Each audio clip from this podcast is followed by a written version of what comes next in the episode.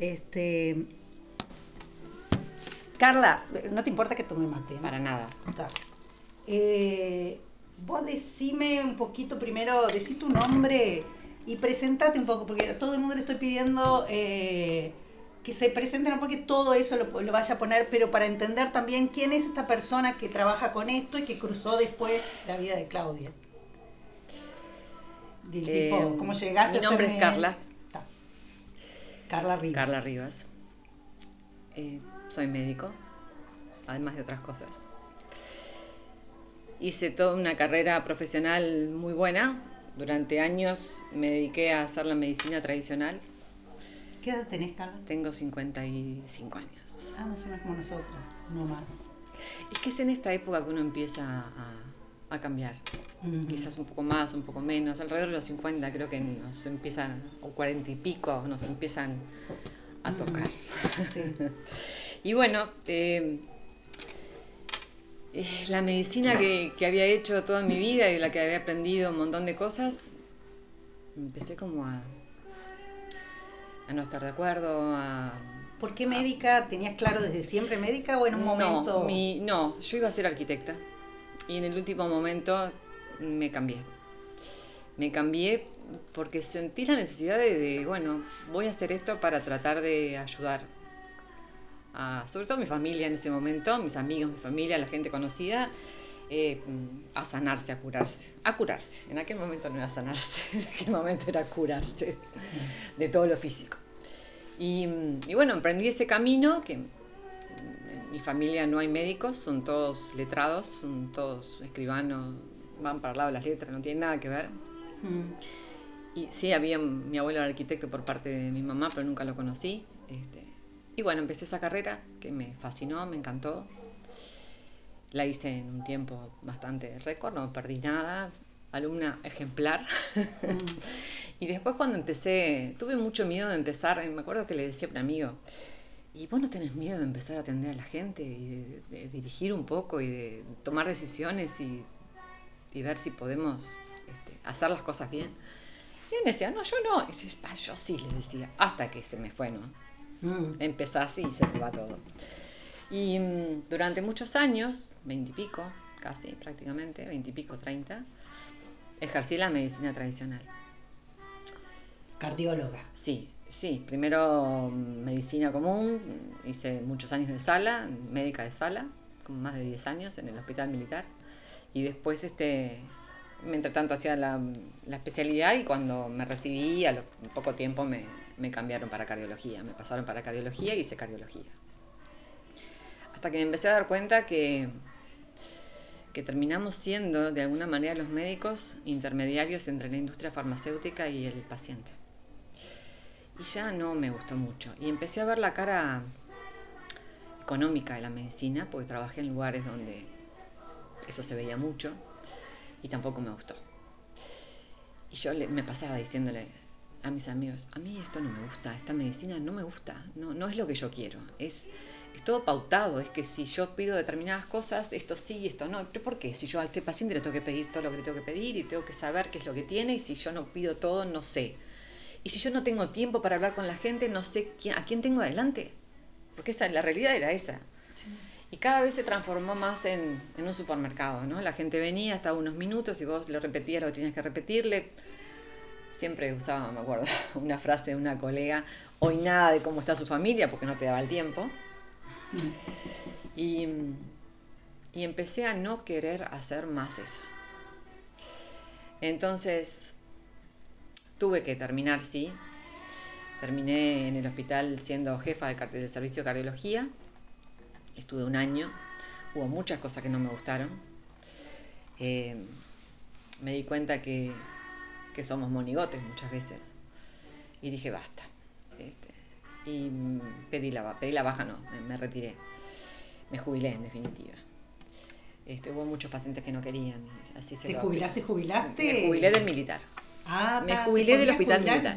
Sí, a los 21 años este, en, la- en el ejército en- en- te podés jubilar. Ah, Y yo a los 20 años. Yo tenía ya 21 años, así que eh, decidí jubilarme. muy a pesar de todo. y, y a partir de ahí empecé otro camino. Me fui a estudiar medicina estética con otra colega a Buenos Aires. Ah, sí, acá no hay nada. Estuvimos un año estudiando, yendo y viniendo. Empecé a ejercer la medicina estética y me pasaron cosas en mi vida, me pasaron cosas en mi salud. Eh, primero, eh, me hicieron diagnóstico en algún momento de, de poliartritis reumatoidea por unos dolores que tenía y unos síntomas que tenía. Y cuando, cuando recibí ese diagnóstico de alguien que era muy coherente ¿no? y a la que yo tenía mucha confianza, y me dijo esto es para tratar con inmunosupresores, le dije, mm, no, déjame ver. Y lloré una semana y empecé a pensar si no había otra cosa para hacer, a, tomar medicación que se usa contra el cáncer también. Y así me embarqué en, un, en una experiencia personal, empecé a buscar opciones, a plantearme si esto no era, si lo que me había pasado no era una intolerancia alimenticia, yo había recibido alguna clase de nutrición en medicina estética y me fui por ese lado. Y lo cierto es, te lo hago corto esto, eh, estuve prácticamente... Porque es muy interesante. Estuve seis meses, me fui a hacer un estudio a Buenos Aires, un estudio de intolerancias alimenticias, y mm, en ese momento me guió una, la nutricionista que nos había dado clase, que yo le pedí que me guiara, que era la, trabajaba en esa empresa que te hacían el estudio. Estuve seis meses con una dieta específica, sacando una cantidad de cosas que supuestamente eran buenas mm. y eran nutritivas y eran adecuadas. Y de a poco se me empezaron a ir los síntomas que tenía. Se me fue el dolor al mes, a los dos meses ya no tenía fatiga, a los tres meses yo, a mí me, me lloraban mucho los ojos, estaba con un mm. cansancio, se me fue. Y yo decía, ¿y esto? ¿A cuánta gente tratamos con un diagnóstico, con una, un, sello? Y resulta que lo podés curar de otra manera, sanar de otra manera. No, no. Y bueno, ¿Esa alimentación ya, era próxima de la cetogénica? No, no, no. Esa alimentación era sacar eh, las intolerancias alimenticias personales. Yo me hice un test que era personal. en ah, ese momento a mí me dieron una cantidad de, alimentos que, a los cuales era intolerante. Eh, y los saqué todos. ¿No sospechabas? No, no sabés. Las intolerancias son muy difíciles porque una cosa es tener una alergia, que vos te comes un maní y haces una, un edema de glotis o haces una reacción alérgica de piel al instante o al poco, a los pocos minutos o a las horas. Las intolerancias se pueden manifestar a las dos semanas. Es imposible saber a qué sos intolerante. Y bueno, en aquel momento hice todo eso que me mandaron y dije, ¿y esto qué es? Entonces, eh, yo ya venía leyendo mucho de medicina funcional, de medicina integrativa, con en libros, en, artículos que, me llegaban, me había suscrito a, varios médicos que hacían eso, y como acá tampoco lo puedes estudiar, vivía leyendo. Fin de semana, rato que tenía libre, vivía leyendo, me leí no sé cuánta cosa. Hasta que un buen día eh, hicieron un curso en Buenos Aires y me acuerdo que yo les dije a esas personas, bueno, cuando hagan el curso de medicina integrativa, yo voy, yo quiero estar. Y ahí empecé a estudiar medicina funcional, si se quiere, a través de las hormonas, a través de un curso funcional de, Funcional e integrativa son sinónimos. Mira, en, Europa en general se les dice integrativa y, en el resto del mundo se le dice funcional. En realidad es una medicina que abarca al individuo como un todo, ¿no? Este, yo lo que veía de la medicina tradicional es que nos dividían cada vez más. El corazón por un lado, el cerebro por otro, los ojos por otro, y el tubo digestivo por otro. Y encima de cada una de esas especialidades había subespecialidades. Y está bien. Quizás, quizás está bien para algunas cosas. Pero yo recibía pacientes que tenían 10, 15, 17 fármacos distintos. Entonces yo miraba eso y decía, es un sobreviviente. Estamos dándole, estamos dándole no sé cuánta pastilla, cómo y qué sabemos de las interacciones, porque nadie se pone a ver, porque no hay tiempo tampoco, ni ganas, ni tiempo ni ganas. Porque vos tenés que cumplir un horario y tenés que dejar el consultorio y te tenés que ir y bueno, que sea lo que Dios quiera y listo, hago lo que puedo. El tema es así, hago lo que puedo. en, esta medicina de, como está planteado el sistema es hago lo que puedo. Y a veces te encontrás con, con, médicos eh, que son espectaculares, pero no pueden dar todo. Sí, sí, sí, es imposible, los el sistema los absorbe. agobia y te agobia. Y, y terminas diciendo, bueno, tal, lo repito y listo. Porque si me pongo a ahon- a ahondar en cada una de las cosas, no está el tiempo. Y bueno, este, con esa cantidad de, de- de medicamentos a veces decíamos, ¿cómo hace esta persona para sobrevivir, no? Para no tener todos los efectos secundarios que pueden tener la- las interacciones medicamentosas. Ujú. Y entonces le decía, bueno, vaya y pregunte, yo como cardióloga, no le digo, no, los míos no los puede suspender, porque además era así, no, los míos no los puede dejar de tomar. Ahora, vaya y pregúntele al neurólogo, al fulano, a Mengano, a ver si puede suspender algo de lo que él le está dando. Sí. Y, y yo decía, ¿por qué, ¿por qué yo tengo que mandar al otro que suspenda? ¿Y yo qué estoy haciendo? ¿Y le estoy dando lo que realmente le tengo que dar o le estoy dando lo que me dicen las guías que le tengo que dar porque se, hubo un estudio, dos estudios, tres estudios que demostraron una mínima reacción positiva? Y yo sé lo que le estoy dando. Dije, esto no está bien. Y ahí me planteé empezar a estudiar, a cambiar un poco la perspectiva de la medicina. Y me, me fascinó. Y cada vez el switch, ahora ya está, ya está, no tengo Sí, ni sí, que sí. pensarlo, ¿no? Yo ya no quiero más del otro. Una vez que te metes a, a hacer esto, no querés más del otro. En el único lugar donde me quedé fue en, en la medicina de trasplante hepático, en, en servicio de trasplante hepático. Eso te iba a preguntar cómo llegaste ahí, porque ese, ese equipo, entrevisté a Martín, entrevisté a Solange, y no es un equipo común. Por eso estoy ahí. Este, no, no es un ¿Cómo equipo. llegaste a ese equipo? Y, y, y háblame un poquito de ese Em, equipo después. Yo llegué porque era parte, era cardióloga del hospital militar y la que en ese momento pasó a ser subjefa del servicio, Carolina Artucio, era la que hacía la parte de cardiología. No, no se habían empezado a hacer trasplantes, pero estaba todo el equipo armado como para empezar. En determinado momento Carolina me dice, mira, yo no voy a estar más, no quiero estar más. Este, y yo le propuse a Solange que fueras tú la que siguieras. Yo la le dije, yo, yo no sé nada de trasplante hepático. ni- Ah, yo te explico, no te preocupes. Entonces te doy las te doy la, carpeta que tengo, no te preocupes. Y bueno, así empecé a leer cosas que ningún otro cardiólogo leía, a, a- interactuar con los anestesistas, que para mí en el resto de la cardiología no teníamos contacto con los anestesistas, más bien nos peleábamos, hacíamos el preoperatorio y bueno, yo le indico esto y, y que el otro se arregle.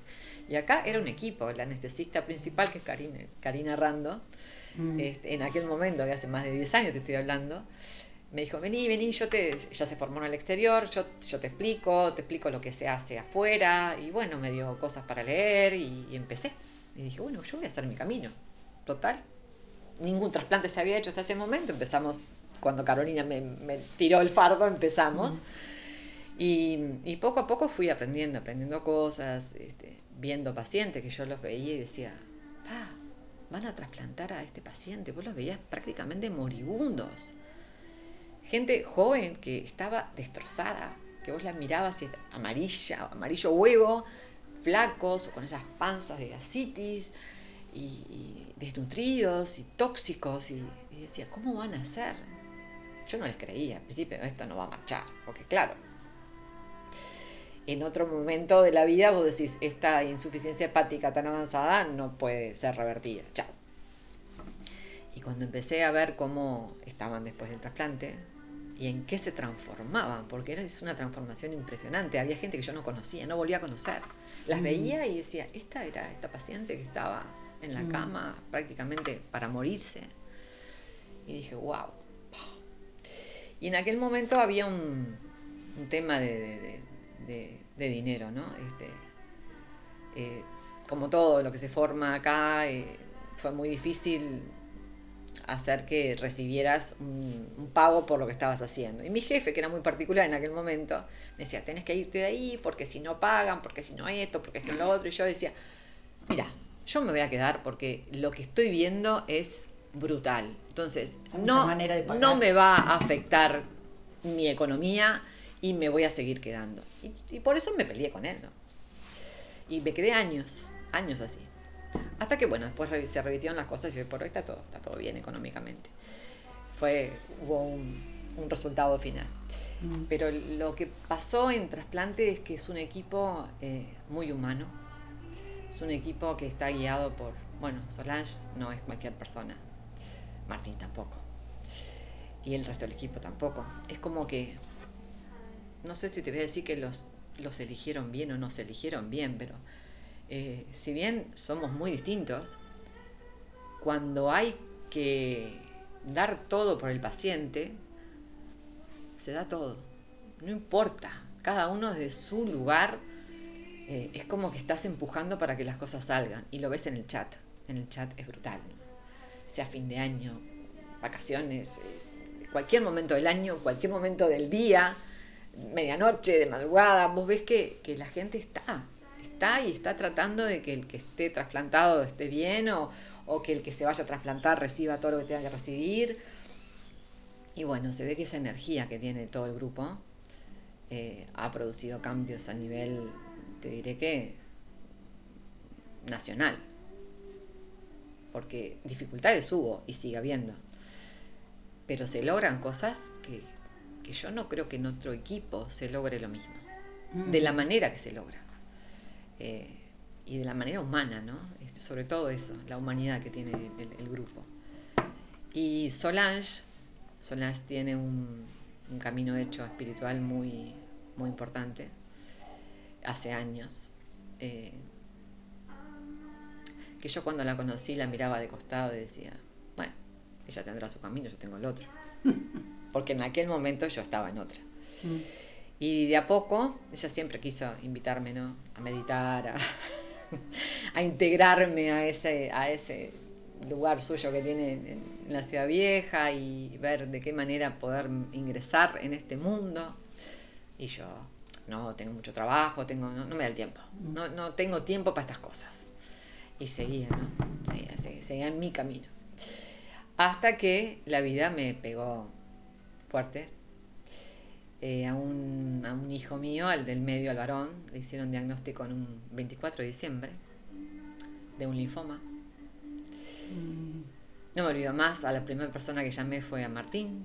Martín es cirujano, ¿no? Sí. Pero para mí era, fue, fue, fuimos, fuimos compañeros en el curso de alférez de, cuando ingresamos al hospital y quedamos muy pegados. tenemos una relación muy linda con Martín. Y el domingo 23 me acuerdo que lo llamé, le dije, Martín, a Santi le apareció un ganglio que no me gusta nada. Bueno, Carlita, eh, con esa paz que tiene, ¿no? Bueno, Carlita, este, mañana lo vemos, ¿te parece? ¿Y te parece de, que llame a una hematóloga? Y a mí esa palabra ya no, mi, papá había fallecido de un linfoma, ¿no? Y cuando me dijo eso, le digo, bueno, sí, está, como diciendo, si no hay más remedio, llamala. Y así fue, el, 24 de diciembre del 2018 eh, le hicimos diagnóstico a Santi de, prácticamente un linfoma, no sabíamos qué tipo, pero era, era un linfoma. Y empezamos un camino con mi marido y con mi familia de difícil. Fueron seis meses eh, de mucha e intensa emoción de todos lados. Y fue como si me hubieran dicho, bueno, este, ya que no viste todo el resto que existe en, ese, en, ese, en esa vida de locos que llevas, de alguna manera te vamos a parar, ¿no? Te estoy hablando de, de la espiritualidad. Ya que no supiste verlo, de alguna manera lo vas a ver. Y me, han, me pasaron cosas con me pasaron cosas con mi viejo, fallecido ya hace tiempo, bastante tiempo. Me pasaron cosas en el, en el tratamiento de Santiago, yo me crucé con personas. Te diré, si me preguntás qué eran, bueno, me crucé con una canalizadora, que no fue casualidad, que me acompañó a mí y a Santiago, sobre todo a Santiago, en ese camino. Y este, me acuerdo que mi hijo me decía, mamá, ¿dónde me vas a llevar? ¿A una bruja? Y yo le decía, no, Santi, no sé qué es, le digo, pero si hay que poner todas las cosas arriba de la mesa para poder salir de esto, lo voy a hacer. Y te pido que me acompañes. No, no importa que creas que no creas, yo tampoco creía mucho, ¿no? Era simplemente, bueno, se me presentó, lo necesito, necesito agarrarme de algo más, lo voy a, lo voy a dejar ingresar en mi vida.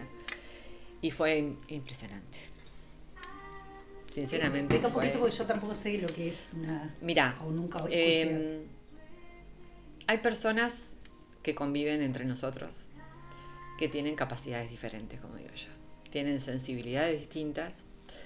Son personas que pueden comunicarse con el mundo espiritual de otra manera. Bueno, Solange es una de ellas. Sí, sí. Ah, este, en ese momento fue Norita, fue una persona que conocí que, que hacía determinada técnica, eh, que en este momento no recuerdo cómo se llama, eh, que bueno, conectaba con energías y con maestros que ayudaban en la sanación de las personas. Y, y te digo sanación porque la sanación es del alma, ¿no? Es, Sí. eh, la curación es del, del plano físico. Y yo que no creía en nada, que era totalmente cuadrada, cuando me enfrenté y cuando, cuando me enfrenté, no, cuando tuve la oportunidad de compartir todo, todo este proceso de Santi, que fue el mío también, ahí me di cuenta que, que los médicos somos un instrumento y más nada. Eh, que el mundo invisible existe. Yo no creía en nada. Yo, si no me lo mostrás, si no Pero lo de veo, todos modos, no lo creo. vos ya te habías desacomodado ahí. Ya Yo habías me, venía, hospital. claro, pero, siempre dentro de la medicina, ¿no? Sí, sí, sí, sí. Siempre claro. dentro de... Ahora- ahora fue era otro, tipo de medicina. Ahora sí. fue, bueno, se me abrió el, el- el mundo espiritual a, a mis ojos, a, mis, a mi sentir, a, mi- a mi piel, a mi, a mi todo, a mi ser, porque fue así. Y yo no puedo negar que esto existe, Mm. porque además lo sentís. Es algo que es como que te, te, te ingresan de alguna manera y decís, no puedo decir que esto no fue así. Y, mm, y bueno, de todas maneras yo antes, antes de, conocer a Norita y hacer todo el proceso con Santiago, este, había tenido algunos episodios con mi viejo que yo decía, yo estoy loca, porque hubo determinada, siempre con Santiago además, ¿no? Santiago es mi maestro, no tengo dudas de eso. Vino para ser mi maestro y, y lo sigue siendo. Santiago, ¿cuántos Santiago años tenía ahí? en, en ese momento tenía 16 años. ¿Y ahora? Eh, Perdón, tenía, eh, sí, 16 años, ahora tiene 20. Pero incluso antes del linfoma, Santi siempre fue un, Mm, un niño con dificultades a nivel de- de- del sistema inmune, ¿no? Y hubo, hubo momentos muy difíciles también, no tanto como el linfoma, pero hubo momentos difíciles en los que yo me conecté de alguna manera con mi viejo, con mi papá, fallecido ya a esta altura, 23 años, eh, y me guió de una manera y tuve un resultado totalmente inesperado, pero bueno, y fue como, yo le decía a mi marido, yo no sé por qué me pasa esto, pero me pasó y no puedo, no puedo dejar, dejar de, de, reconocer. Te pongo un ejemplo. Eh, en determinado momento de mi vida que yo no estaba muy bien, había ido a un psicólogo y elegí un psicólogo que seguía el método de Brian Weiss. Yo había leído los libros de Brian Weiss, que es un psiquiatra espectacular, que hace hipnosis, trataba a los pacientes con hipnosis. Y fue un antes y un después de, de- de leer sus libros. mm. Cuando tuve que ir a un psicólogo, cuando decidí ir a un psicólogo, porque no estaba muy bien en ese momento, elegí un psicólogo que hacía, que decía que hacía el método de Brian Weiss. A vos mismo dije. "Ta". Y mm, tuve un año con él prácticamente, me fue bárbaro. Y en los últimos tiempos me dice, Carla, ¿qué te parece si hacemos una regresión? Y yo lo miraba y le decía, ¿vos estás seguro que me podés hipnotizar? Me dice, a todo el mundo se puede. Unos más, unos menos, pero a todo el mundo. Y ese día, me acuerdo, que, que me fue guiando, eh, tuve una experiencia con mi padre, me presentó mi padre en determinadas circunstancias, en- sentado en una roca especial dentro de una cueva, bueno, fue, fue muy vívida la, la situación esta, la, la experiencia, la- las emociones, y lloré a mares. Y esa fue mi, mi- mi única experiencia de, de regresión. Pero después de eso fue como, wow, ¿no? Mm. Este, no sé qué pasó, pero algo me pasó. Dos días después de, de eso, a mí me invitaron a subir el Arequita, el Cerro Arequita. ¿Conoces Sí. el Cerro Arequita? Sí, sí, sí. En Minas. Minas es una, un lugar muy energético. Y el Cerro Arequita tiene muchas historias atrás. Yo ni lo conocía. Cuando mm, me invitaron una pareja de amigos que con ella estudié medicina estética y él era mi compañero de cardiología en el policial, eh, fue brutal esa experiencia. Me acuerdo que mi marido me acompañó. Le dije, si vos no vas, yo voy, pero quiero ir. Y en el momento de ingresar a la gruta, yo no había, tiene una gruta, una gruta con, murciélagos, fue eh, lo que sentí ahí adentro fue tan intenso, tan, era el mismo lugar donde yo he visto a mi mm. viejo 48 horas antes, la misma roca, el mismo, el mismo olor, la misma oscuridad, la misma, todo, absolutamente todo. Y mi esposo me miraba y me decía, ¿qué te pasa? Yo lloraba, lloraba, no hacía más que llorar. Y bueno, terminé explicando después. Y eso fue en diciembre, no me acuerdo qué año, 2000, 2000 ponele 17, 15, 16 por ahí. En febrero del año siguiente, Santiago empezó con una lesión en la pierna. Y esa lesión se hacía cada vez más grande, cada vez más grande. Estuvimos veintipico de días consultándole a todo el mundo, dermatólogo, biopsia. Nadie sabía lo que tenía. Era horrible la lesión, pues la mirabas y decía cualquier cosa y cada vez más grande, tomando más piel. Me acuerdo que Santi se despertaba y me decía, mamá, me voy a morir de esto. Y y bueno, yo en esa angustia de pasar los días y que nada daba resultado y que no había diagnósticos, este, un día que me venía de estudiar de la casa de esta pareja que viven en San Jacinto, iba por la carretera sola y empecé, papá, dame una mano con Santi, papá, dame una mano con Santi, ¿no? Viejo, dame, dame una señal que me estás escuchando y me aparece un cartel escrito Carly. Mi viejo se llamaba Carlos. A mí me decía Carlita, Carly. Yo paré, miré el cartel, incrédula totalmente, porque a ver, una vez hace las cosas me diciendo, a ver si pasa algo. Miré el cartel, paré el auto y en ese momento me dijo, llévalo a la arequita. Sentí, llévalo a la arequita. Yo llegué a casa, agarré a mi marido y me, mirá, me pasó esto. El sábado, el sábado habíamos planificado desde diciembre pasado subirlo con otra gente la arequita, justo ese, ese ah. sábado.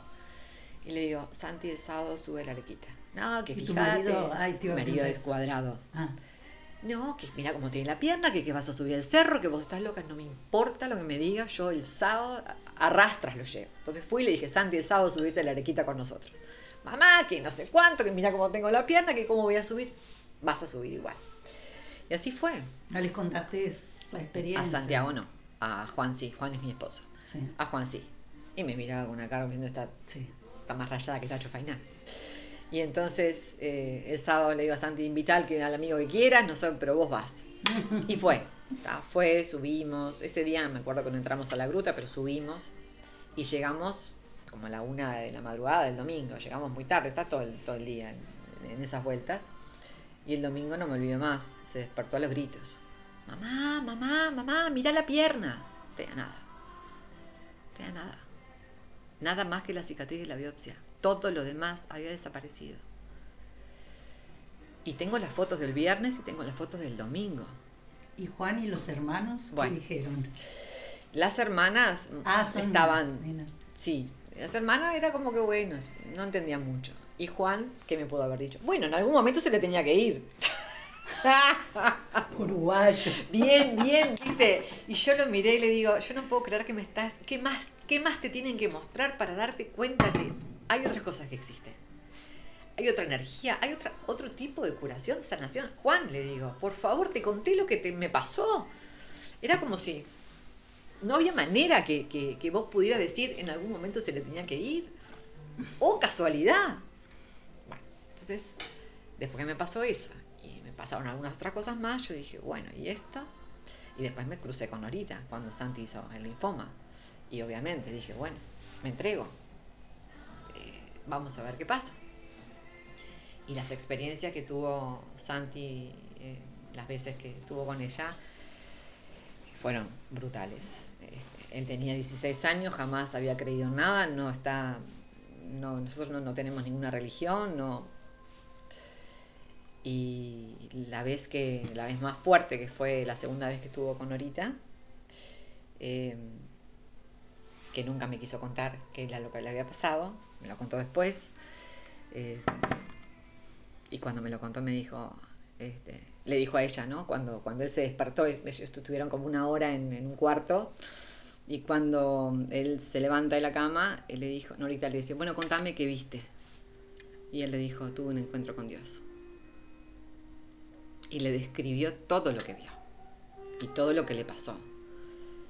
yo, yo cuando me lo contó meses después, pues a mí nunca me quiso contar nada, yo decía, este no es mi hijo. No, no es mi hijo. Santi jamás creyó en nada, menos en lo espiritual, menos en Dios, menos en nada. Y que le haya dicho todo esto era como...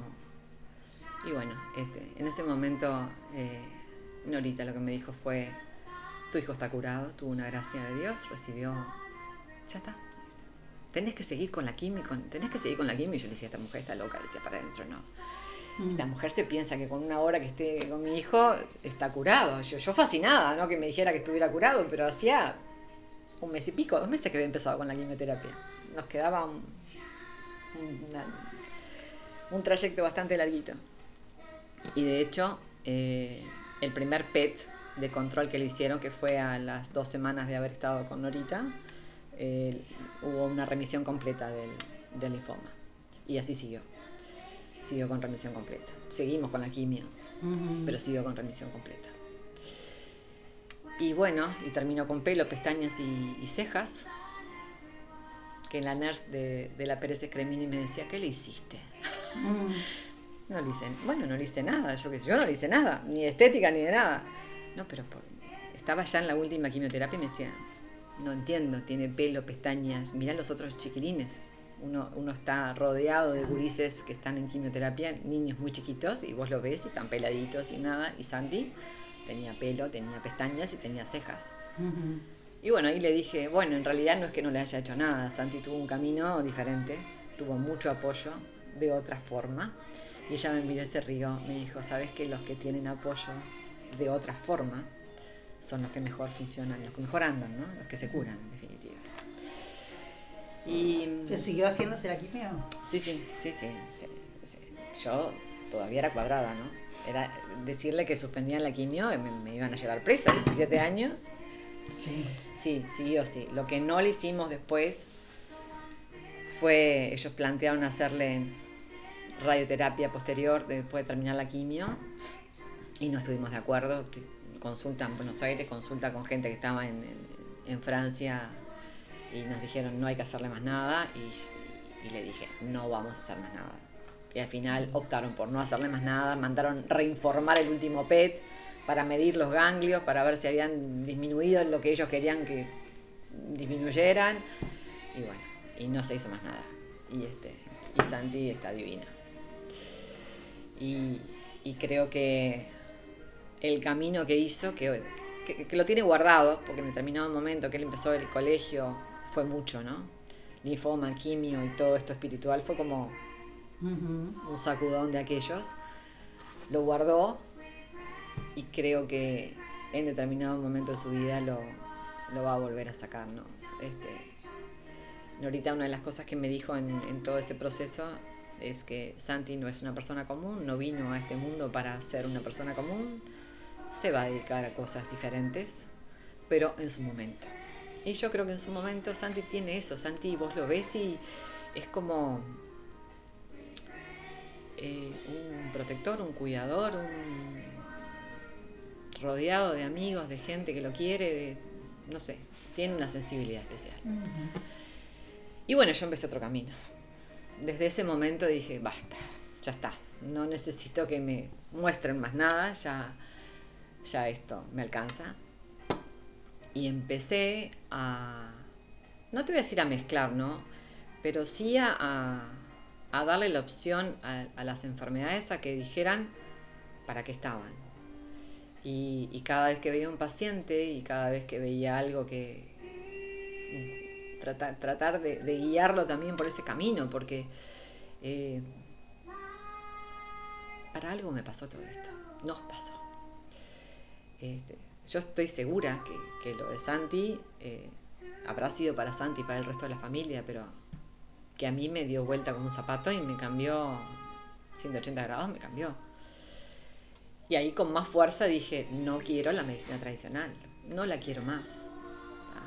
Y esto que estaba estudiando, que me fascina y me sigue fascinando, vos te das cuenta que si bien no te hablan de lo espiritual, pero eh, toman al ser como un individuo global, o sea, somos materia física, pero también somos espiritualidad. y hoy por hoy, eh, después de mucho tiempo, yo volví a trabajar o volví a, yo estudié toda mi vida con una colega, amiga, que eh, también es cardióloga, nos separamos en determinado momento de nuestra vida porque cada una se dedicó a sus cosas y hoy por hoy estamos trabajando juntos. Y ella, cuando yo estaba estudiando medicina funcional, ella estudió medicina antroposófica, que es la medicina de, de todo esto que te estoy hablando, ¿no? Es, si se quiere, es una medicina que integra la espiritualidad en el ser humano. ¿Y dónde la estudió? En Buenos Aires. La medicina antroposófica te explica que, bueno, el cuerpo físico es, es, el más denso, que hay varios cuerpos etéreos, el emocional, el, hay que bajar un poquito. Y, y engloba no solamente engloba la parte práctica de la medicina, sino que además tiene medicinas que son para los demás cuerpos, no solo para el físico, que actúan a nivel espiritual.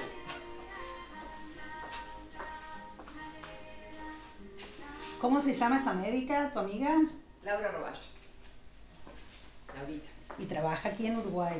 Trabaja conmigo. ¿Aquí, aquí? ¿En este consultorio? Sí, sí.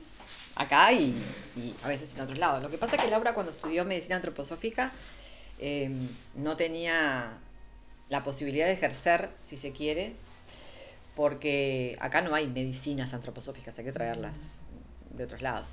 En Alemania, que es de donde viene todo esto, eh, hay hospitales de medicina antroposófica. Vos puedes elegir dónde atenderte, si en un hospital antroposófico o en un hospital común. En, la parte, en Alemania es totalmente normal que vos decidas ir a atenderte a un hospital de medicina antroposófica. Es la cuna de la medicina antroposófica. Eh, Rudolf Steiner es el, Fundador. Pensador. Mira, yo creo que eh, este tipo de personas que están de alguna manera iluminadas y que siguen un camino especial y, enseñan todo eso, son canalizadores.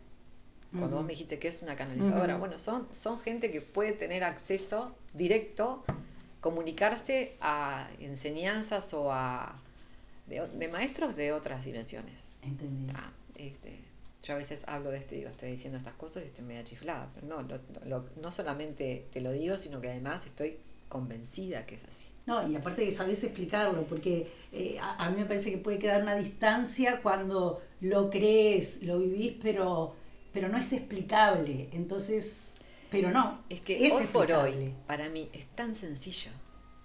Si yo te digo, bueno, ahora, te sigo el cuento de cómo siguió, cómo siguió mi experiencia, pero Laura, en definitiva, eh, cuando yo empecé a atender acá, este, un buen día le dije, ¿por qué no te venís a atender conmigo? Somos hermanas de la vida, ¿no? Y me dice, y bueno, y hacemos un mix. Hacemos en parte la medicina funcional y cuando vemos que hay gente que necesita un poco más de espiritualidad, digámoslo así, o, de otro tipo de medicina, bueno, le planteamos la chance de traerla de allá, yo qué sé, vemos cómo hacemos, vemos cómo hacemos. Y de hecho hicimos un mix espectacular y muchas veces atendemos juntas. Eh, y, con buenos resultados. Paréntesis totalmente interesado. ¿Atienden a distancia por, por Zoom? Por... Mira, eh, es difícil atender por Zoom. A mí el, el ver a la persona, el sentir lo que desprende es otra cosa. Entonces quedará para mi próxima venida. Pero eh, Hemos hecho, yo no, no hemos hecho las dos consultas juntas por Zoom. Yo he hecho algunas consultas, sobre todo de pacientes que Martín me ha enviado. Martín, es otro capítulo, Martín, ¿no? Eh, está viendo un despertar de cánceres brutales en gente joven. Es impresionante, como nunca antes visto. Este, y claro, Martín me los manda. ¿Me estás hablando de tipo en el post-COVID o en los últimos 10 años? No, te estoy hablando post-pandemia. Eh, bueno, ahí vamos a tocar otro tema que es medio escabroso. Post-pandemia, post-vacunas.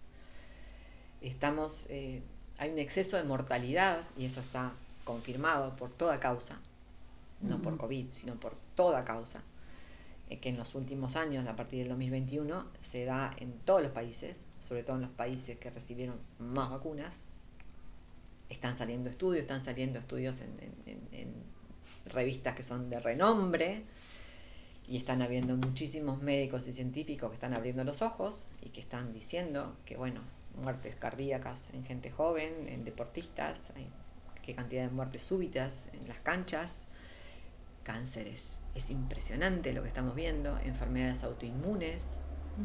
Yo desarrollé una después de mi COVID. Después del COVID o después de la vacuna, pues en realidad es lo mismo. Haces que tu cuerpo cree la famosa proteína Spike, que es la tóxica. Entonces, post-COVID, post-vacuna, no sé, pero por lo menos abran la cabeza y empiezan a investigar y no digan, no, no es. Porque en todos lados es, no, esto no puede ser, no es, la vacuna no es. ¿Y qué sabes si no es? COVID, no sabemos tampoco el COVID. De la vacuna menos. Falta, faltan años de experiencia para saber.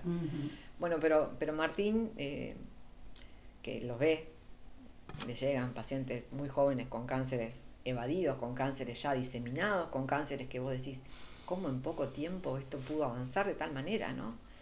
Eh, y bueno, una, de las terapias que hacemos es la dieta cetogénica, ¿no? Este, que, hace, que yo ya la venía estudiando en la medicina funcional hace mucho tiempo. Yo tengo mis maestros argentinos con los que estoy, sigo conectados, este, mis médicos argentinos, que son los que me han introducido en todo esto. Y, ya hay lugares a nivel mundial que se usan la cetogénica junto con las terapias convencionales, ¿no? Para disminuir la recidiva y disminuir y tratar de, curar. Pero bueno, eh, en definitiva, estamos haciendo un mix de medicinas que son fascinantes, eh, que además ves que la gente responde de otra manera, que le das tiempo. Yo una, consulta médica, si vienen por la parte funcional, no me lleva menos de dos, tres horas. Y me quedo corta. Me quedo cortísima eh, y lo, mismo con medicina antroposófica, empezás a ver desde que nace. O sea, todo tiene un sello, toda marca, toda, eh, toda emoción, todo, toda situación que viviste en tu vida, de buena o mala, pero que marcó emocionalmente a tu cuerpo físico. Y bueno, eso implica que vos puedas desarrollar en un futuro una patología. ¿O no? Y de hecho, en medicina funcional vos haces como una, eh, una guía del tiempo, ¿no? Es una. tenés que ir viendo qué sucesos o qué tipo de problemas el paciente tuvo a lo largo de la vida. ¿Cuánta gente pierde un hijo, se eleva un hijo a vivir a otro lado, se divorcia y ahí empieza con cosas? ¿Por qué? Y porque la emoción marca, es un sello. En cada una de tus células está marcada esa emoción y después desarrollar lo que tenés que desarrollar, lo que tu ser superior quiere o a lo que te puede enfrentar. Y bueno, y ahí entra toda la parte de, en plena pandemia, eh, yo empecé a, preguntarme cosas. Para mí la pandemia fue espectacular. De, eh, en cuanto a crecimiento, en cuanto a experiencias, en cuanto a desarrollo personal, yo decidí no parar. Ah, no paré ni en el estudio ni en la atención de personas. Tuve dos meses nomás que tuve que cerrar el consultorio, yo no estaba acá porque no tuve más remedio, pero después, basta, se acabó. Ah. Em, decidí no vacunarme, ni a mi familia ni a mí. ¿No se agarraron COVID? Sí, claro, fue un resfrío, dos días.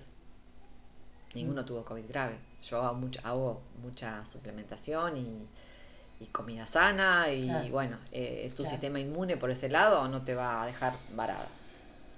Tenemos un sistema inmune con miles y miles de años de evolución, que es fantástico. Si lo tratamos bien, no necesitamos nada. Y, también me, pasó que Santiago desarrolló el linfoma tres meses después de una vacuna, de la antiamarílica. Nosotros nos íbamos a Brasil, me acuerdo, nos tuvimos que dar la antiamarílica y yo en un momento dije, pa, Santi con la inmunidad que tiene y otra vacuna más. Y a los tres meses linfoma. Y lo planteé en ese momento. Y me miraron con una cara diciendo, esto no tiene nada que ver. Y me puse a leer y encontré artículos de desarrollo de leucemias y linfomas post vacuna. Post cualquier vacuna. Y entonces cuando apareció la vacuna del COVID dije, no, yo sin conocer esto y ya con la experiencia que tuve, se lo planteé a mi marido, mi marido dijo, estoy de acuerdo, no nos vacunamos. Y así fue. Y después empezamos a ver un montón de cosas, hasta el día de hoy seguimos viendo, ¿no? Y también lo que nos sucedió durante todo este tiempo es que se formaron grupos que están muy escondidos porque no los dejan hablar, ¿no? de científicos, de médicos a nivel mundial. Hay grupos, a nivel, comunidades a nivel mundial que se han formado a punto de partida, de no estar de acuerdo con las pautas oficiales en cuanto al, no solamente a la curación del COVID, sino a la prevención y todo lo demás. Se, eh, hubieron protocolos que se basaron en determinados fármacos que se, si, si, lo empezaba precozmente no se veían muertes por COVID y nunca se utilizaron o se utilizaron en algunos lugares y al que los utilizaba guay. En fin, hubo mucha cosa. Lo que sí me permitió la pandemia es conocer gente. Yo me metí a hacer, junto con Laura, que la invité, un curso de biomagnetismo y bioenergética. Claro, con la cabeza abierta uno empieza, ¿no? Y además te pasa y me pasa que empezás a desarrollar la intuición mucho más. Mm. Es como que no podés dejar de escuchar esa voz interior. Y cuando te dice, anda por acá, anda por acá, anda por ahí, más vale que vaya por ahí. Y bueno, se me había metido en la cabeza que tenía que hacer bioenergética y, yo, y biomagnetismo, lo hicimos, y en ese curso que fue espectacular, era la época más, más grave, si se quiere, de la pandemia acá en Uruguay. Y nosotros todos los jueves nos reuníamos con, éramos 16 personas más o menos, en un lugar que no era mucho más grande que esto, a sacar apuntes y a hacer el curso, sin tapabocas, tomando mate. Y durante todos esos cuatro meses que pasamos, ninguno del curso se enfermó, tuvo COVID, se enfermó de nada. Y vos decís, y era la época en que eh, tenías uno al lado y poco menos que te ponía cinco tapabocas para que no te contagiara, ¿no? Y decís, wow, qué nivel de vibración tan alto que acá no entra nada, porque era así, no entraba nada. Y bueno, fascinada con ese curso, en ese curso específicamente conocimos a una persona muy especial hoy por hoy en nuestras vidas, porque de hecho eh, la integramos al equipo de trabajo. Mejor dicho, nos integramos, no la integramos. Conocimos una otra canalizadora, Eli. Y, y Eli es parte, yo te diré que no a todos porque veo bien a quién, pero yo tengo un montón de pacientes que van con él. Que era una norita, ¿no? O sea, son, son, es otra de las personas que nunca se les corrió el velo, como digo, ¿no? Siempre tuvieron acceso a esa información y a ese conocimiento que uno no tiene, que no logras. Sí. Eh, y yo no te puedo decir los resultados. A ver, los resultados en cuanto a sanación del alma, porque como nos dice ella, ¿no? Lo que decide tu ser superior va a ser. Si te tenés que ir, te vas a ir. Hagas lo que hagas. Hagas dieta, suplementación, eh, canalización, hagas lo que hagas. Si tu ser superior decidió que hasta acá era el contrato en la tierra, te vas a ir. Pero te vas de otra manera. Yo tuve pacientes que, se, que estuvieron también con Eli, que me acuerdo que eran totalmente cuadrados. Me olvido más de uno de ellos, de Daniel que tenía un cáncer de esófago, ¿no? Y venía porque lo traía la mujer, ¿no? Que era bastante más joven que él. Y él nos miraba a Laura y a mí, ¿no? Y nosotros hablándole de dieta, suplementación, de esto, de lo otro. Y un buen día le dijimos, mira Daniel, queremos que vayas a ver a Eli. ¿Y qué es Eli? ¿Qué hace Eli? Y bueno, bueno, pero yo no creo mucho en esas cosas, nos decía, ¿no? Digo, bueno, pero ¿por qué no vas? Después ves. Si ves que no es lo tuyo, simplemente dejas de ir y listo no dejó de ir nunca, nos dejó de ver a nosotras. Mm. nos dejó de ver a nosotras, pero a Eli no la dejó de ver y se fue con una sonrisa en la boca. Ah, Eli, Eli nos, desde el vamos, eh, nunca nos lo dice de esa manera, pero vos ves cuál se queda y quién, quién se queda y quién se va. Lo sabe, ella lo sabe. Ella lo sabe porque se comunica directamente con el ser superior de la persona. Es una charla donde nosotros no participamos. Es, y sabe, sabe quién decide irse y quién decide quedarse. A veces me acuerdo que nos decía, bueno, eh, fulano todavía no sabe qué va a hacer. Pero cuando él decía, mm, mm", sabía que se iba a ir. Y al revés, ¿no? Este, hubo personas que se quedaron y decidieron, eligieron quedarse y están acá. Y Daniel se fue con una sonrisa en la boca. Daniel mm. lo, vino a agradecernos el, haber, el habernos el habernos conocido y el haber conocido a Eli. Eh, porque el camino que hace es muy, muy especial. Eh, Claudia no llegó a transitar por eso. Claudia, yo le di el teléfono de Eli. Le hablamos. hablamos. Ella, vino, cuando Claudia vino, vino con la mamá. Sí. Y mm, me acuerdo que estuvimos un tiempo largo, que ella me contó la experiencia de su vida, todo lo que había pasado, bueno, con quién vivía, con su hijo, que era diabético, insulino requirente. O, me contó un montón de cosas que nos llevó un tiempo. Después me llevó otro tiempo más explicarle la dieta cetogénica, que era la dieta que Martín quería que le explicara. Bueno, perfecto, la explicamos. Y yo siempre termino diciéndoles, bueno, independientemente de todo esto, de que hay una suplementación adecuada para cada persona, que la nutrición es fundamental, y ahora si querés te explico el porqué de la nutrición cetogénica, eh, le digo, está el tema espiritual que para mí es parte de, es parte sine qua non, o sea, tiene que estar. Mm. Uno tiene que estar dispuesto a transcurrir. Haga lo que haga y decida lo que decida tu ser por esta. Porque si no vas a volver 500 veces a, a, tener la misma experiencia y a tener que aprender lo que no aprendiste en esta escuela de la tierra. Y, pero Claudia estaba por un camino. Claudia, Claudia ya había percibido muchas cosas. Y llegué a darle el teléfono de Eli, le dije que fuera. No, creo que no la contactó nunca. Eh, al final, no sé por qué motivo. Después seguimos en contacto con ella, yo la vi una sola vez. Seguimos en contacto porque había determinadas cosas de la medicina que también se pueden hacer en un proceso oncológico, eh, que acá es muy difícil hacerlo. Entonces, ta, este, me planteó lo de la ozonoterapia, le dije que sí, le dije con quién específicamente. Em, se hace también vitamina C intravenosa a altas dosis. Yo le mandé de Brasil. Ah, le mandaste tú. Entonces le mandé el protocolo de Riordan, que es el que se usa. A ver, eh, yo, yo conocí haciendo los cursos a un científico cubano que se llama Ernesto Prieto, Gratacos, que es, este, es un genio el tipo, ¿no? Este, me acuerdo que nos dio una clase de toda la parte metabólica, pero él, él tenía en Buenos Aires el Instituto Metabólico contra el Cáncer.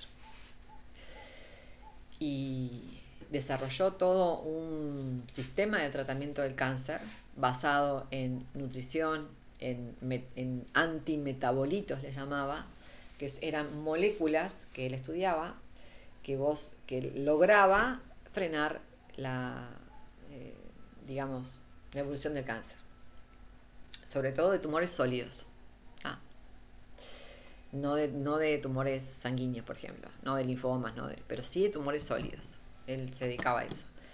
Eh, con todo esto de la pandemia, eh, bueno, él fue uno de los que yo aprendí muchísimo porque cuando empezó la pandemia empezó a insistir en los nutrientes inmunoesenciales y qué era lo que había que tener para luchar contra cualquier virus y lo, lo, lo, seguí con mayor ímpetu, si se quiere, eh, y aprendí muchísimo de Ernesto.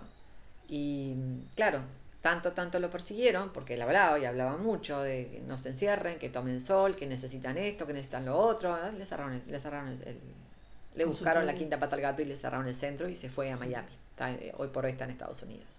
Sigue teniendo su blog, sigue teniendo su, como le dice, Science to the People, ciencia para la gente, es espectacular, toca determinados temas, pero bueno, es un tipo que es uno de los científicos y profesionales que en todo este tiempo está gritando de alguna manera eh, lo que él piensa que hay que hacer. Entonces, claro, me metí, lo escuché a él, escuché, yo era una seguidora desde hace 10 años, leo a Mercola, Mercola es un médico estadounidense que se dedica a nutrición y a medicina funcional, es un naturópata.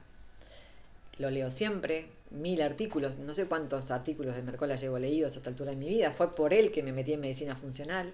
Mercola decía lo mismo. Y yo decía, a ver, gente en la que yo confío, que yo sé cómo son, que los incluso algunos los he conocido, están planteando determinadas cosas. Bueno, Carla, abrí los ojos, empecé, a escuchar, empecé a leer y empecé a ver.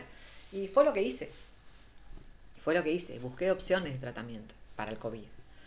Y de hecho, me fue bárbaro. Me fue bárbaro con todos los que vinieron a pedirme que los ayudara. Fue espectacular.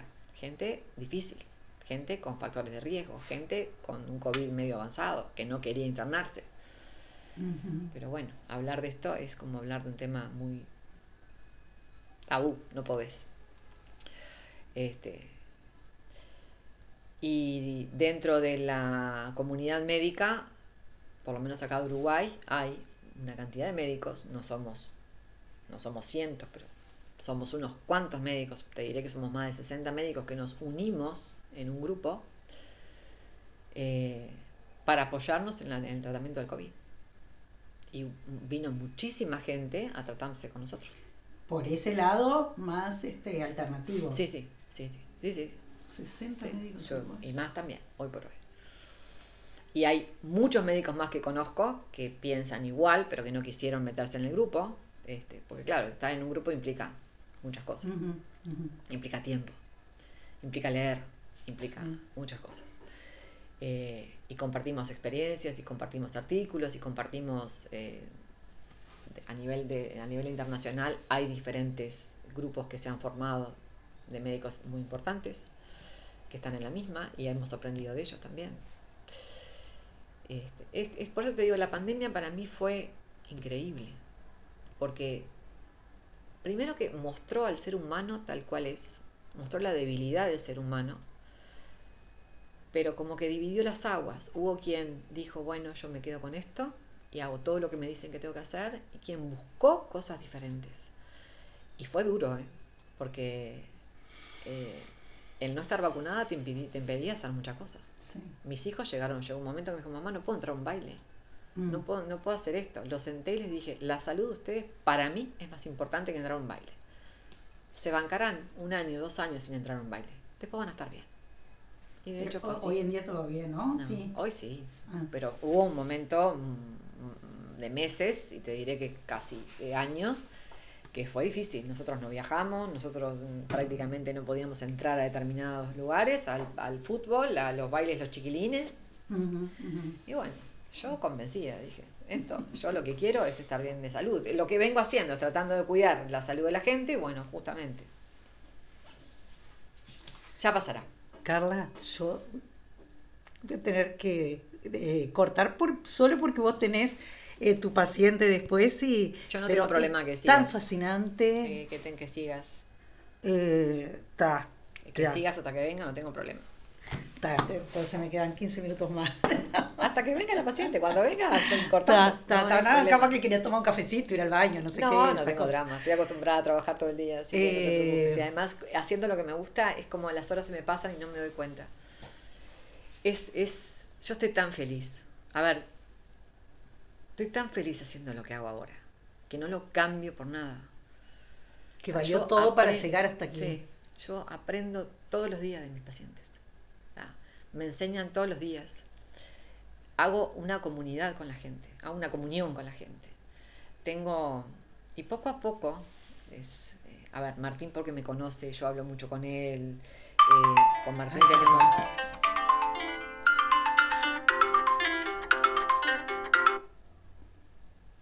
Perdón. No pasa nada. Con Martín además compartimos eh, también todo esto que te hablé de la pandemia, la tenemos más que clara, ¿no? es otro de los que piensa igual. Ah, son pequeños, son pequeños. Eh.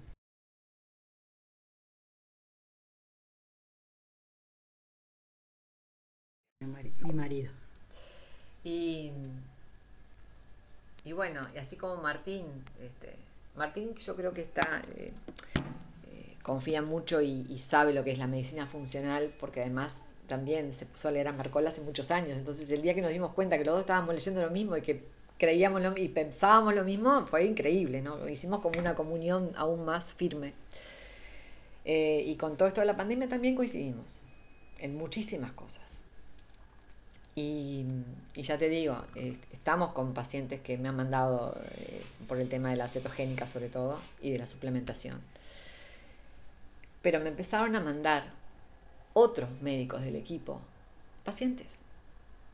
Médicos que, que vos lo mira, que, que, nunca tuvieron una charla así conmigo, ¿no? No tienen ni idea de lo que yo hago, además de la cetogénica y todo lo demás, ¿no? No tienen ni idea.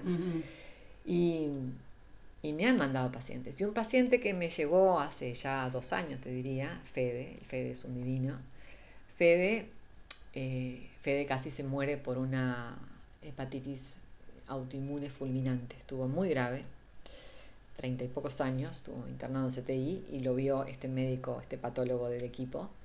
Y cuando salió de, de todo eso, bueno, logró recuperarse y salir, se salvó si se quiere, se salvó incluso del trasplante, o sea, empezó a formar, a, a que su estudiado respondiera.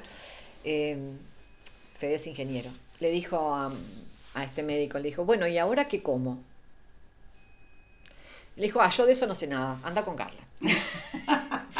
y me lo mandó y yo dije, wow, pa, dije yo, bueno, ¿y ahora qué hago yo? Porque también a veces son, son si bien uno sabe lo que tiene que hacer, son momentos eh, en que vos tenés que resolver un paciente que te manda otro médico de la medicina tradicional, que además está metido en todos los últimos eh, estudios científicos que se, se, publican en las mejores revistas. Y yo, y yo lo voy a tratar como lo tengo que tratar. Y acá vino Fede. y Fede vino, que viene hace más de, ya te digo, ya va a ser dos años casi. Y bueno, con Fede empezamos una dieta antiinflamatoria.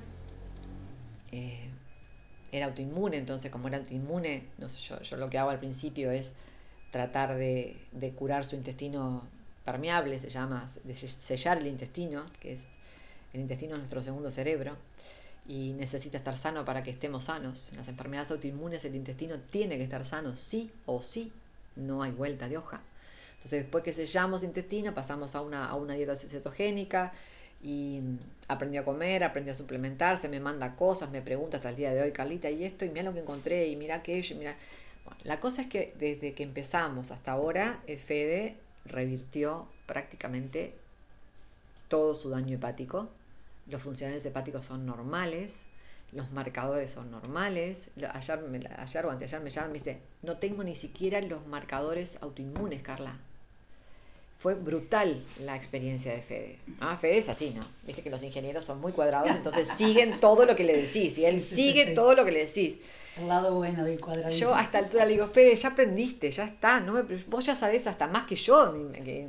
no, pero yo necesito que vos me digas si esto sí o esto no. Bueno, está. Pero Fede mejoró muchísimo. Y me ha mandado gente a patadas, me ha mandado a la madre, a la tía, a fulano. Es un boca a boca esto. Yo jamás en mi vida hice propaganda de nada, ¿no? Acá me llega los que, los que tienen que llegar, como, como dice él, y te van a llegar los que tienen que llegar. Y Fede, en determinado momento de su, toda su evolución, eh, yo le tenía que decir, le tenía que decir. O además, era como que me, los tenían, me, me lo estaban diciendo. Decile que tiene que tener otro camino de sanación. Decile, ¿viste? Y yo digo, ¿cómo hago para entrarle a un, a un ingeniero? que él sacaba su computadora y que hacía las gráficas, ¿no? Y, full, ¿Cómo hago para entrarle a lo espiritual? Entonces un día le dije, ta, Fede, ¿sabes qué? Cerrar la computadora. Vamos a hablar otra cosa. El hígado, ¿sabes lo que significa a nivel de la biodecodificación? Ira, ira, enojo, rencor. Tenés que sanar todo eso. Si tú no sanas todo eso, por más dietas, suplementos, no vamos a llegar a ningún lado. Así que quiero que vayas a ver a Eli. Y me miró. ¿Y quién es Eli? y bueno, bueno, le digo, Eli es una persona muy especial, le digo yo. Además, cada vez que me preguntan, ¿qué es Eli? ¿Quién es Eli? Digo, bueno, Eli es. Eli es Eli. Eli es. Porque ah. eso es lo que yo siento. Es. Sí. Y además le dije, te vas a sentir muy cómodo y vas a estar bien. Prométeme que por lo menos vas a ir una vez a hablar con ella. Bueno, Carlita, me decía. Bueno, bueno, está bien, te voy a hacer caso. Más me decía, bueno, está bien, está. Y, y, bueno, que va con él y así un año y pico. Mm. Empezó también su camino con él. Fascinante. Fascinante. Ah. Este, y ahí estamos. Y somos como las dos, las dos no sé cómo decirte, ¿no? Este, las dos guías, si se quiere, de alguna manera, uno, uno por el lado médico, la, la otra por el lado espiritual, pero ahí la, lo vamos llevando. Entonces, cuando yo te digo, yo trabajo con él en determinadas situaciones, sobre todo en, en, enfermedades que son, que marcan un antes y un después en la vida de la gente, eh, y sobre todo en las personas que, que yo siento, porque yo aprendí a sentir, aprendí a ver quién tengo adelante y qué necesita. Este, hay momentos en que, en que yo no quiero ni hablar de dieta, porque no es lo que necesita. Entonces eh, la gente viene para la dieta o viene para la suplementación, yo le digo, ¿sabes qué? Esto no. Vamos a hablar otra cosa. Y empiezo a hablar de este tema.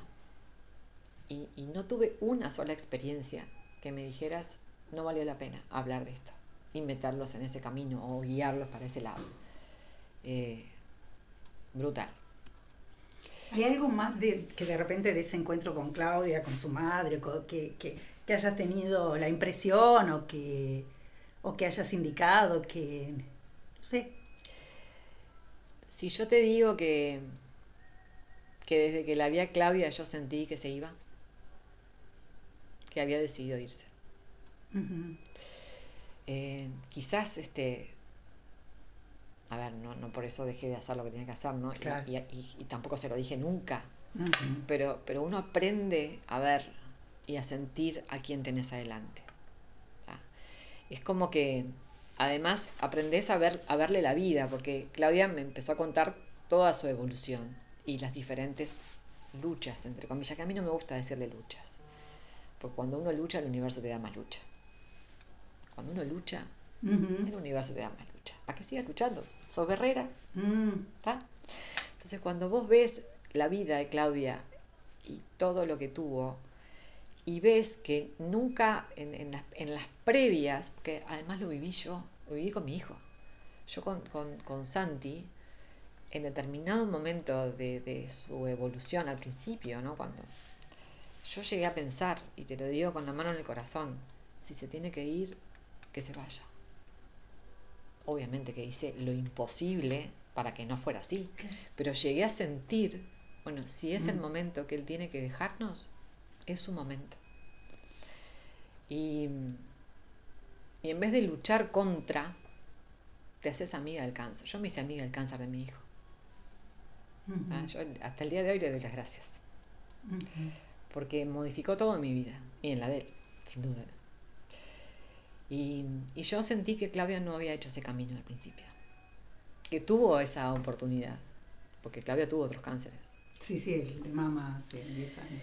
Y que, y que ella me seguía hablando todo lo médico, médico, médico, médico, médico, médico, médico, médico, hice esto, hice lo otro, hice aquello. Y todo lo que tenías que hacer en el plano físico. Pero en ningún momento me habló de nada espiritual. En ningún momento. Y yo dije, pa, hay una frase de Eli que dice, bueno, si no es por las buenas, es por las malas. Y si no es por las malas, es por las peores. De alguna manera te dicen que tenés que cambiar, o que tenés que aceptar, o que tenés que aprender, o que tenés que aprender sobre todo. Y esa frase de, o por las buenas, por las malas, o por las peores, a mí me quedó grabado. Y yo sentía eso que a Claudia le había pasado eso, que era por las peores. Alba. Hola. Alba.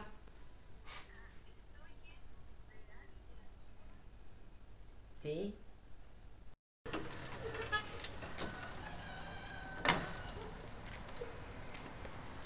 ¿Tu paciente? Sí. Está. Voy a juntar mis cosas. Ah, está. No, no te preocupes, tranqui, tranqui yo te escucho y me viene, quiero todo acá, quiero ser paciente, pero quiero también como periodista unirme a ese grupo, ir contando esas historias. Eso porque, es fascinante. Porque yo le contaba a, Martín eh, lo que es el libro reportaje, que es un poco eso, ir al rescate de historias, que no están contadas, que están... ¿Cómo andas, Alba? Gusto. Tarde después de tanto. Qué gusto, para Ah, acá siempre los que llegan ya los conozco de hace mucho tiempo. Ah, sí, es así. Que sí. Tal cual. Vení, adelante. Bueno, agarro mis cositas y.